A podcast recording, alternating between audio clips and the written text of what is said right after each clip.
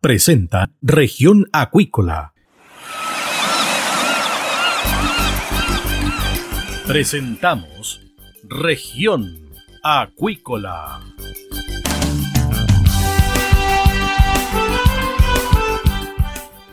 Escuche desde ahora todas las novedades de las principales actividades económicas de la región de los lagos y con las voces de sus protagonistas.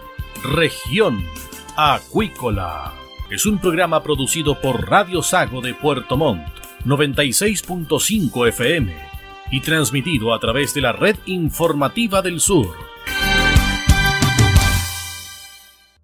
SIBA, Ciencia Aplicada en Acuicultura. Contamos con un capital humano avanzado y equipamiento especializado nuestro compromiso, entregar confianza y calidad para una acuicultura sustentable. SIBA, Centro de Investigaciones Biológicas Aplicadas. Visítanos en www.siba.cl.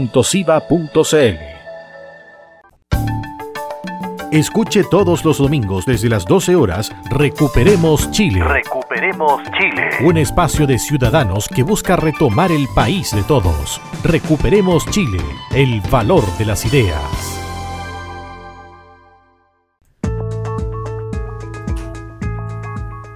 Estamos de regreso acá en Región Acuícola de Radio Sago y tenemos nuestro invitado del día.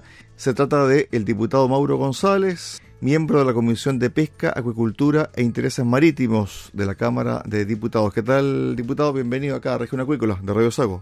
Hola, ¿qué tal? ¿Cómo está? Muy bien, muchas gracias por el contacto. Un saludo muy cariñoso a toda la sintonía de Radio Sago.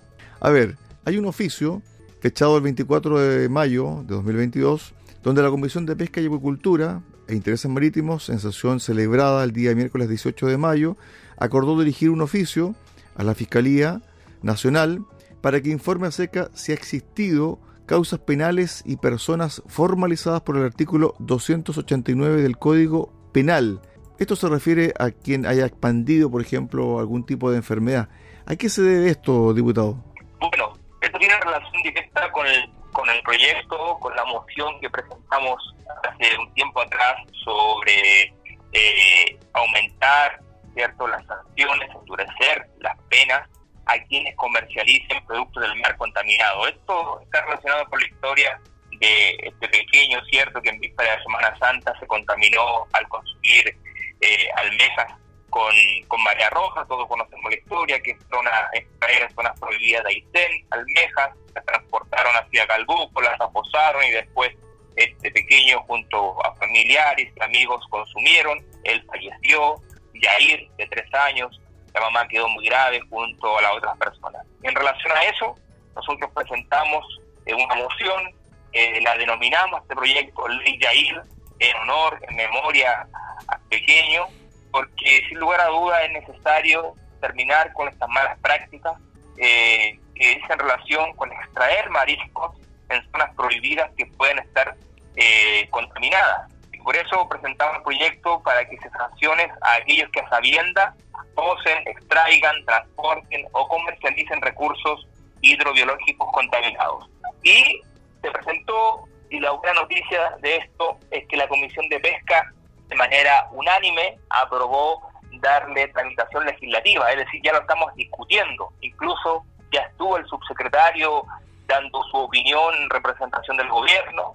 Y dentro de, este, esta discusión legislativa nosotros estamos interesados en poder invitar a pescadores artesanales, invitar a académicos y también recoger, recoger antecedentes sobre posibles delitos, formalizaciones relacionadas al artículo 289 del Código Penal que habla que, eh, a propósito, ¿cierto?, que cuando una persona propaga una enfermedad animal o una plaga vegetal, será sancionado. Entonces, lo que queremos saber como, como comisión es cuántas formalizaciones hemos tenido en este último tiempo relacionadas a ese artículo 289. Entonces, todo tiene relación con la etapa legislativa que estamos llevando a cabo ya de la ley Yair a la de Diputados. Es decir, para darle un contexto en relación a cifra y también sobre las personas que han sido imputadas por este delito, artículo 289 que dice lo siguiente, el que de propósito y sin permiso de la autoridad competente propagare una enfermedad animal o una plaga vegetal será penado con presidio menor en su grado medio a máximo, dice este artículo, diputado. Claro, justamente, entonces un diputado de la comisión estimó necesario solicitar información al Ministerio Público de cuántas veces se ha aplicado, se ha tenido que utilizar este, este artículo del Código Penal, que está un poco relacionado, ¿cierto?, a lo que estamos legislando. Pero nosotros lo que estamos buscando, en definitiva, es establecer penas de cárcel, es establecer multas en la Ley General de Pesca y Acuicultura para prevenir, para sancionar a aquellos eh, irresponsables que a sabiendas eh, van y extraen mariscos contaminados y lo intentan comercializar y esto afecta obviamente la seguridad la seguridad pública, la salud pública y también afecta a la pesca artesanal, a los mercados. Recordemos que cuando ocurrió lo de Yair, eh, sale una alerta cierto eh, importante a través de los medios de comunicación, se crea cierta psicosis colectiva, los mercados fueron muy afectados, la gente compró muy poco eh, marisco en esa fecha, Exacto. hubo un golpe económico. Entonces, todo esto está relacionado con esta ley y queríamos que pueda avanzar lo más rápido posible. Yo tengo, tengo fe, ¿cierto?, que esto a avanzar. Eh, ya está en la Comisión de Pesca y para mí eso es una buena noticia porque usted sabe que aquí en el Congreso hay cientos y cientos de proyectos que están durmiendo. Y, y frente a esta moción que presentamos, eh, ya se está dando discusión en la comisión, vamos a escuchar a pescadores, vamos a escuchar a federaciones, vamos a escuchar también a gente de Calbuco, recordamos que en la comuna de Calbuco fue donde eh, se aposaron estas almejas y no eran un par de mallas, no eran un par de mallas de almejas, eran toneladas y toneladas de mariscos que habían sido eh, extraídos en zonas prohibidas en Aysén. Ahora, esta práctica no es de ahora, es una práctica que se lleva mucho tiempo, donde se incrementa en vísperas de Semana Santa por razones evidentes para, para poder vender. Entonces, estos mariscos se extraen y se aposan, entre comillas, para que se puedan limpiar. Eso es lo que se aposan para que se puedan limpiar, se aposan un par de días, para que la toxina de alguna manera desaparezca o baje. Pero eso no puede ocurrir porque tú colocas en riesgo a la salud de, miles de personas. Imagínate que si esto en esa fecha no lo hubiese pasado Yair, lamentablemente este falleció y fue un héroe, yo lo dije acá y lo vuelvo a, reiterar a través de la radio, fue un héroe, porque Yair cuando se contaminó y falleció, logró alertar al resto de la comunidad, lo, logró alertar a las autoridades para que fiscalicen y poder evitar que este marisco se pueda distribuir no solamente en la región de los lagos, sino que se pueda distribuir en todo el país. Este marisco tenía eh, eh, la meta de llegar a la zona central y seguir, ¿cierto?, recorriendo nuestro país. Imagínate cuánta gente podría haberse enfermado o cuántas personas más podrían haber perdido la vida. Entonces, Jair, su familia, son un héroe y en memoria de él le colocamos su nombre a este proyecto tan importante. Estamos conversando con el diputado Mauro González, miembro de la Comisión de Pesca, de Acuicultura e Intereses Marítimos de la Cámara Baja. Me imagino que este caso de Yair, más esta propuesta de proyecto que tú encabezaste para aumentar las penas para estas personas que propaguen la enfermedad o que comercialicen ciertos productos en mal estado, eh, tocó, tocó a muchas personas en la zona, especialmente en la zona de Calbuco. ¿Cómo has sentido tú la presentación de este proyecto y la reacción que ha tenido la comunidad, especialmente los pescadores artesanales, Mauro? Mira, la reacción ha sido bien positiva. Una, porque yo al anunciar el proyecto dije que lo, lo presentaría una vez que lo socialice con algunos representantes de la pesca de mi región. Y lo hice. Conversé con ellos, estuve en Calbuco, estuve en Puerto Montt, estuve por el sector de Carretera Austral, estuve en Chiloé y le comenté el proyecto. Y ellos estaban de acuerdo, porque saben que hay irresponsables que de manera eh, eh, a sabienda, ¿cierto? Con dolo, por decirlo de alguna manera, van y extraen y saben lo que extraen, y saben que extraen mariscos que están en zonas prohibidas y mariscos que pueden hacer mal a la salud pública, pero los, lo extraen, los transportan, los aposan para limpiarlo y después lo distribuyen. Claro, quizás nunca había pasado algo trágico como lo, como lo que le ocurrió a Yair, pero es algo que hay que colocarle un, un, porque eh, Yair es un hecho muy grave, muy lamentable, irreparable, pero que podría haber incluso costado la vida a muchas más personas. Entonces la pesca artesanal igual está de acuerdo con legislar eh, y cuidar su trabajo y también de los mercados. Mauro, a ver, han pasado tres meses desde que asumió el nuevo gobierno y también desde que comenzó también el trabajo de esta comisión. ¿Cuál ha sido el foco del trabajo de la comisión y qué crees tú que va a ocurrir de aquí en más en relación a los proyectos que se están viendo en el Congreso relacionados a la acuicultura? A ver, estamos con un proyecto eh, que fue la reglamentación del escape de los salmones, donde votamos a favor para que se reglamente, para que se ordene para establecer reglas claras sobre qué hacer frente a escape de salmones, el rol de la pesca artesanal. Sí, lo que creímos que era necesario era mejorar la situación de las sanciones versus infracciones. Había cierta ambigüedad y por lo tanto ese punto nosotros creímos en la mayoría de la comisión que es necesario echarle una nueva vuelta y por lo tanto este proyecto pasó a comisión mixta. Es necesario resguardar el medio ambiente es necesario establecer reglas claras, sanciones, pero también cuidar el empleo, también darle transparencia al proceso y que sobre todas las cosas la agricultura se pueda seguir desarrollando en la región, una actividad tan relevante que da trabajo a miles de personas de manera directa e indirecta, pero que también no puede significar una depredación al medio ambiente. Y por lo tanto es un proyecto que lo vamos a aprobar, que lo estamos legislando, creemos que se puede mejorar y por eso se fue a comisión mixta. Hoy estamos con la ley Jair, que es un proyecto que está relacionado con, con, la región de los lagos, así que es una comisión que tiene mucho, mucho que, que, ver con, nuestra zona. En la última semana distrital estuve recorriendo las zonas de, de Palena, especialmente estuve en la comuna de, de Gualaigüe, me reuní con la, con la Federación de Pescadores Artesanales de, de Gualeguay, que reúne 24 sindicatos, estamos levantando requerimientos, cómo podemos ir avanzando en temas de, eh, de, la pesca, que le interesa a ellos como territorio.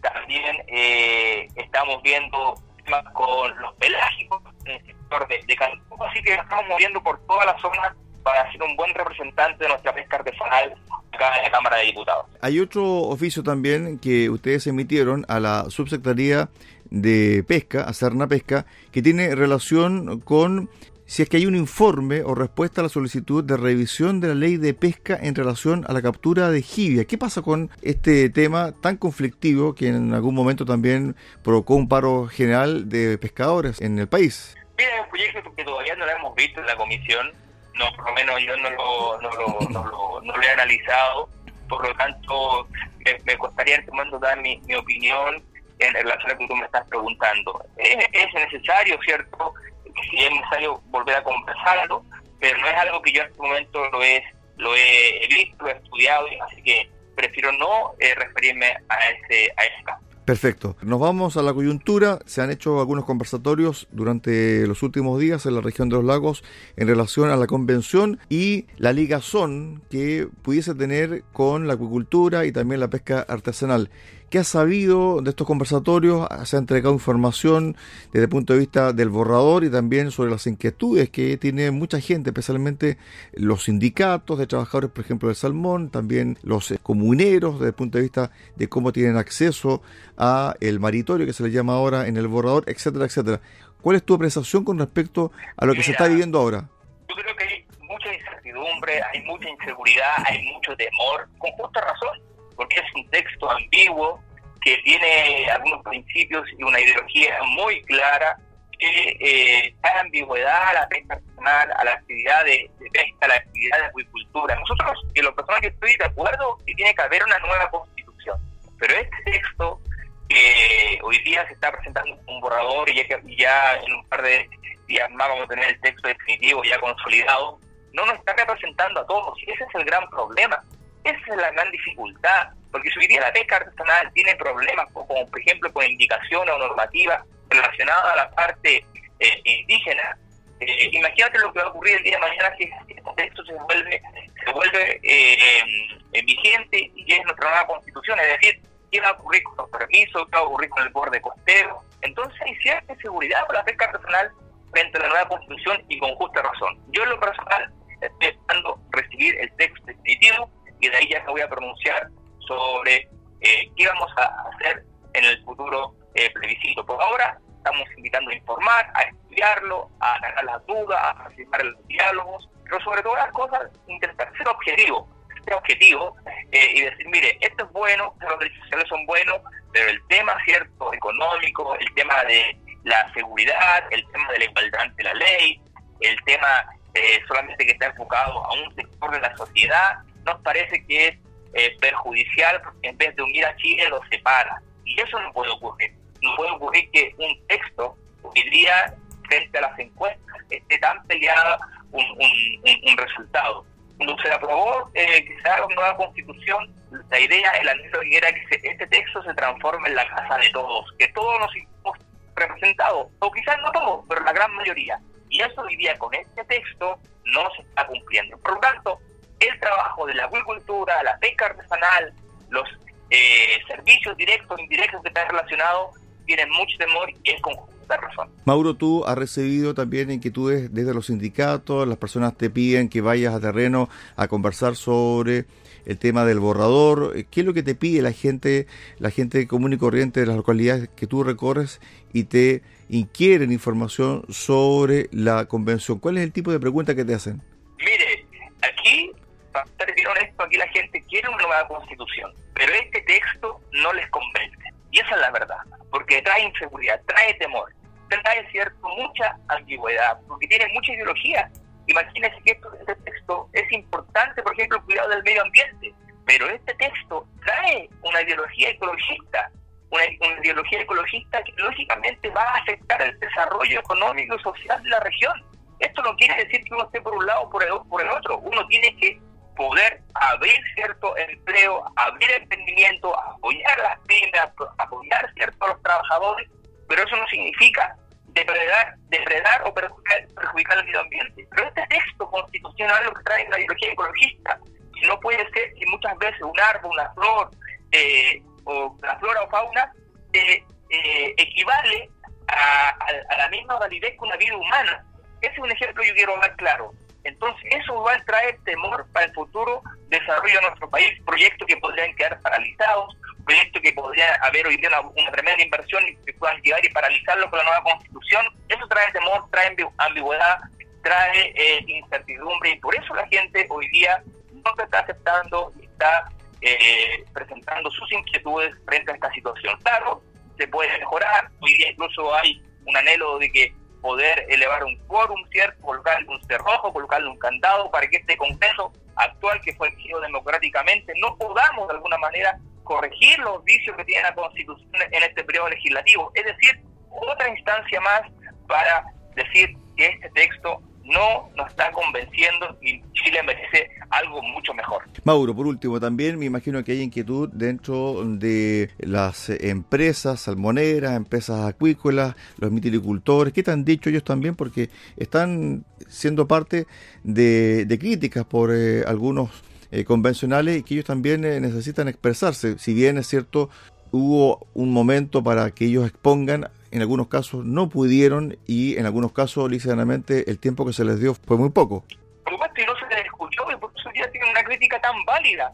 Si hoy día la gente, vuelvo a repetir, esa ideología ecologista que existe en el texto perjudica el desarrollo. La gente dice, por ejemplo, de Chiloé, de Puerto Montt, bueno, está bien, cuidemos el medio ambiente, cuidemos los de costeros, cuidemos nuestra, eh, nuestra, nuestro sector marino, pero también la gente tiene que vivir de algo.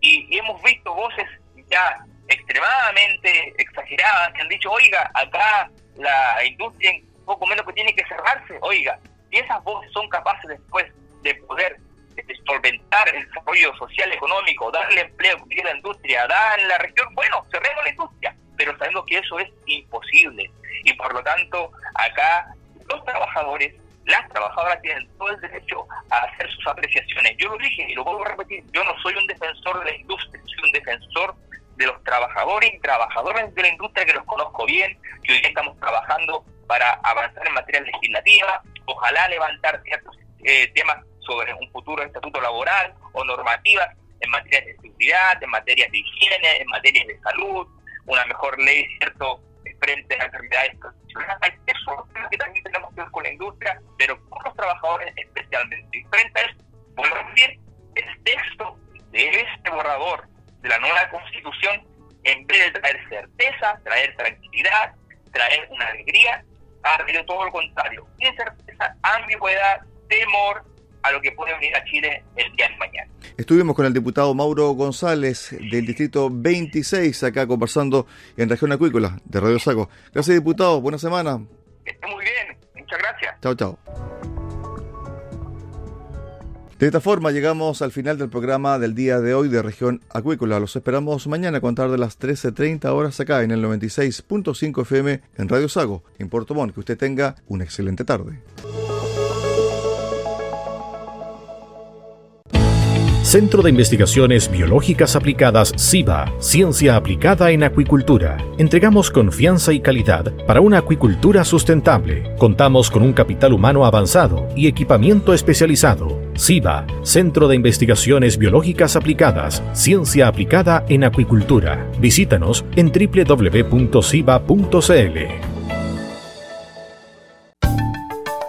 Escuche todos los domingos desde las 12 horas Recuperemos Chile. Recuperemos Chile. Un espacio de ciudadanos que busca retomar el país de todos. Recuperemos Chile, el valor de las ideas.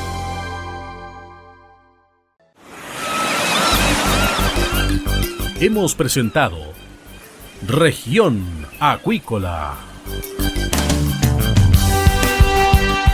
el acontecer de las actividades económicas que dan vida a la región de los lagos y las voces de sus protagonistas en el más completo resumen noticioso. Región Acuícola es un programa producido por Radio Sago de Puerto Montt, 96.5 FM y transmitido a través de la Red Informativa del Sur.